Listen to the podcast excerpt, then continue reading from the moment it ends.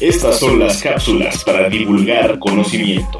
En voz de la doctora Bárbara Cabrera, investigócrata, columnista y escritora, a quien encuentran entre letras con su café y a un tuit de distancia como arroba guion bajo Bárbara Cabrera.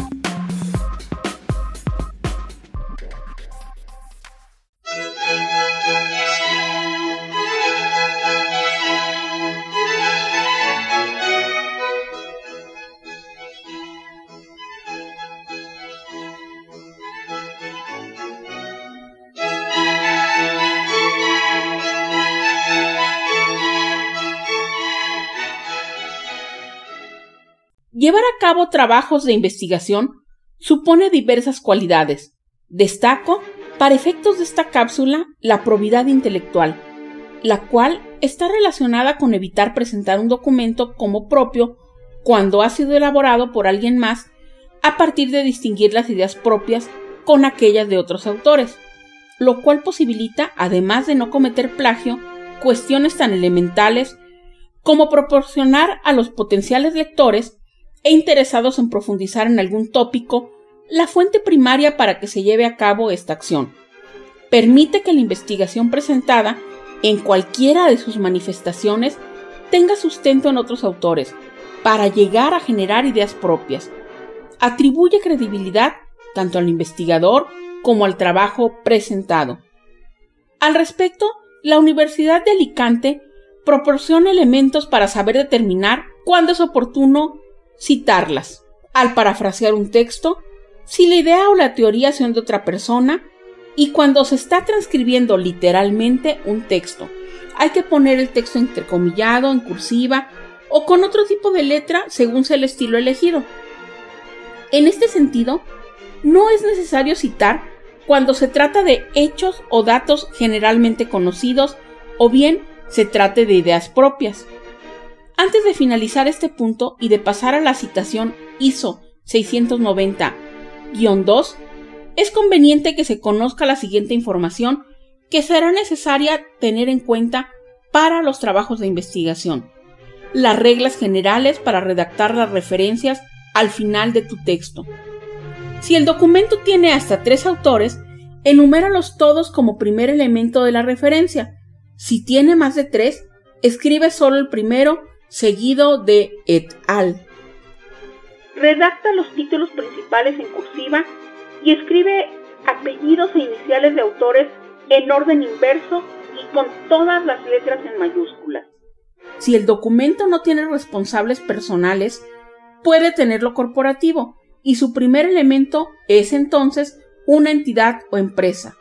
En este último caso sería el título. La responsabilidad principal puede no ser autoría, sino otra, que has de indicar detrás del nombre editor, revisión, coordinador, compilador, director, entre otros. Conviene, en caso de ser posible, que incluyas los códigos ISBN en el caso de libros, ISSN en caso de revistas y el DOI, que son los documentos online. El DOI es preferible a la URL como localización en la red.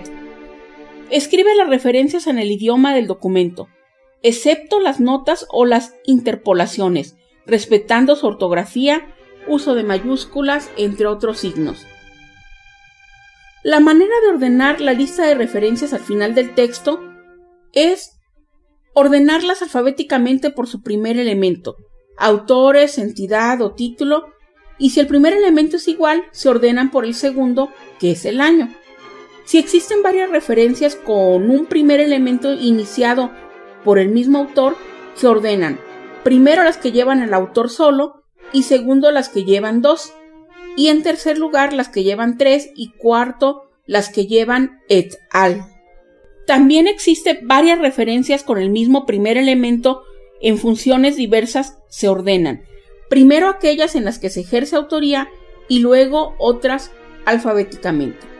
Cuando se tienen varias referencias con el mismo primer elemento y año de publicación, se ordenan por el título y se distinguen con una letra consecutiva, A, B, C y así hasta que se terminen. Agregada al año, por ejemplo, 2011A, 2011B, 2011C, etc. Ahora vamos a conocer cómo citar las redes sociales en un trabajo de investigación y cuáles recursos existen. Cuando se está ante la elaboración de un trabajo de investigación, en cualquiera de sus manifestaciones y producciones, habitualmente se recurre a libros, revistas y documentos en versiones impresas, y aunque de manera paulatina se acude a recursos electrónicos, aún persiste el temor de citar información vista en las redes sociales, por Internet, lo cual constituye una fuente actual e importante de información. La cuestión es, ¿cómo hacerlo? ¿Existen criterios para ello? ¿Cuál es la manera? Es decir, ya nos topamos con una información muy valiosa a través de Twitter, Facebook o YouTube. Entonces veamos cómo llevar a cabo esa citación en sus trabajos de investigación. Comienzo por decir que a pesar de la existencia de la norma ISO 690-2, que instituye los criterios para citar información digital, misma que proporciona tres subdivisiones en función al tipo del documento, como monografías electrónicas, bases de datos y programas de computadora, también tenemos las publicaciones seriales electrónicas y finalmente los boletines electrónicos de noticias, listas de discusión y mensajes de correo electrónico, aunado a la existencia de diversas propuestas de citación de este tipo de medios, no existen todavía criterios formales claramente definidos que incluyan la citación de las redes sociales. Por lo que a partir de mi conocimiento, experiencia y práctica, a continuación comparto la manera en cómo es posible citar la información y contenidos encontrados en las redes sociales de Internet, que resultan relevantes para presentar en un trabajo académico o un texto de tipo formal. Los medios sociales que les voy a presentar son aquellos que resultan más utilizados y que tienen más usuarios y por supuesto interacciones. Y me refiero a los blogs, al correo electrónico, a Facebook, Instagram, Twitter y YouTube. Criterios que invito a conocer en el eje rector número 3 llamado CITO, que forma parte del libro Santo Internet.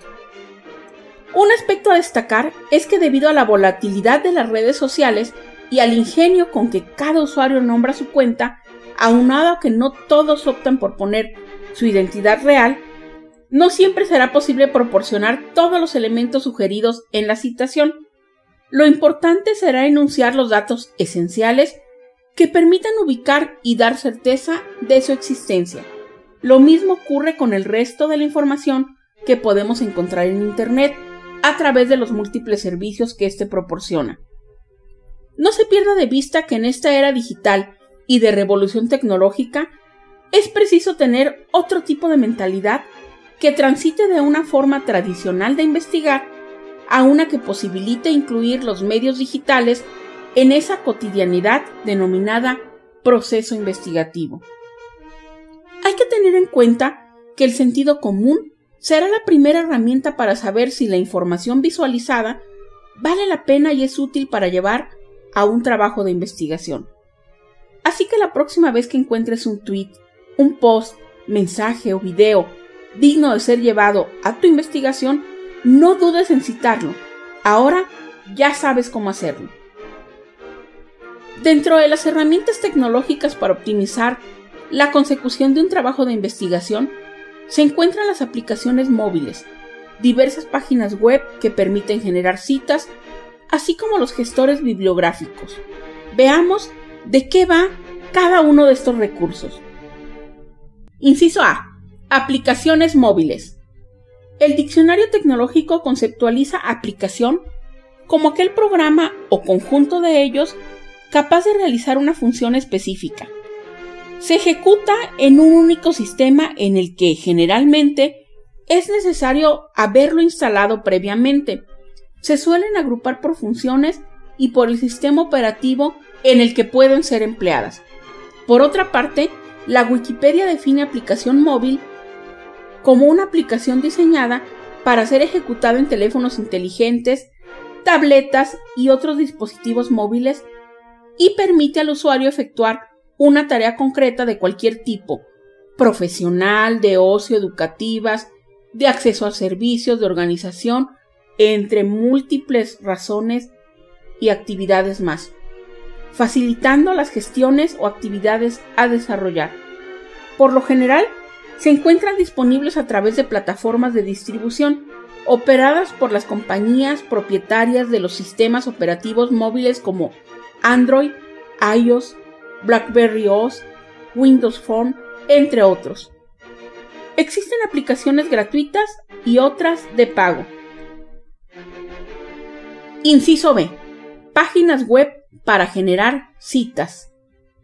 Las páginas web proveen, además de informaciones y datos, una manera sencilla de crear citas, por lo que en esta ocasión proporciono como ejemplo representativo cuatro de ellas, la que facilita la situación MLA, una más de citación estilo APA, otra de citación de múltiples estilos, entre los más populares AMA, APA, Chicago, Harvard, IEEE, ISO 690, entre algunas otras.